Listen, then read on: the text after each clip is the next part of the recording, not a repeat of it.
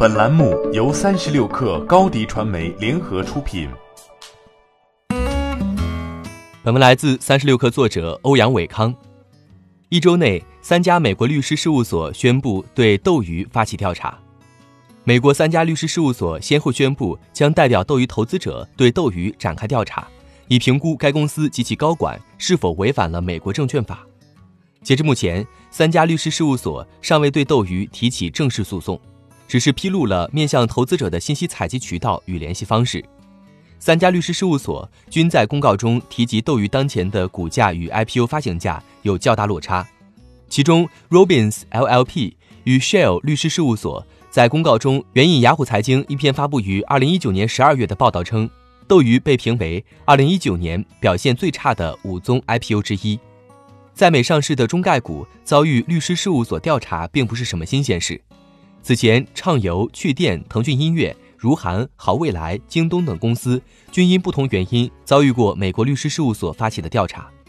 调查不会对公司基本面产生影响。事实上，在 Robins LLP、Shell 宣布对斗鱼发起调查后，斗鱼当日股价并未受影响，收盘涨幅为百分之二点三一。截至发稿。斗鱼盘后股价涨幅为百分之一点二五，公司业绩才是斗鱼股价能否扭转颓势的关键，尤其是在盈利指标上。自二零一九年七月十七号上市以来，在已发布的二零一九 Q 二、Q 三财报中，斗鱼分别实现营收十八点七三亿元与十八点五九亿元，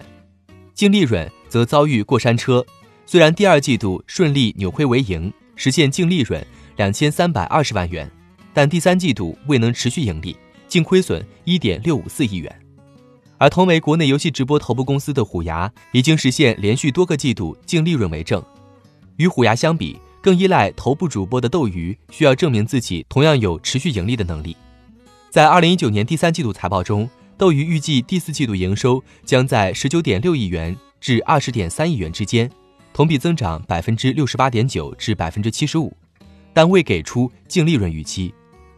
根据彭博一致预期，斗鱼二零一九年第四季度营收预期为二十亿元，净利润预期为六千七百七十二点五万元，环比第三季度实现扭亏为盈。斗鱼将再次拥有证明自己盈利能力的机会，而这或将成为影响斗鱼股价走势的关键。欢迎添加小小客微信 xs 三六 kr，加入三十六氪粉丝群。高迪传媒，我们制造影响力。商务合作，请关注新浪微博高迪传媒。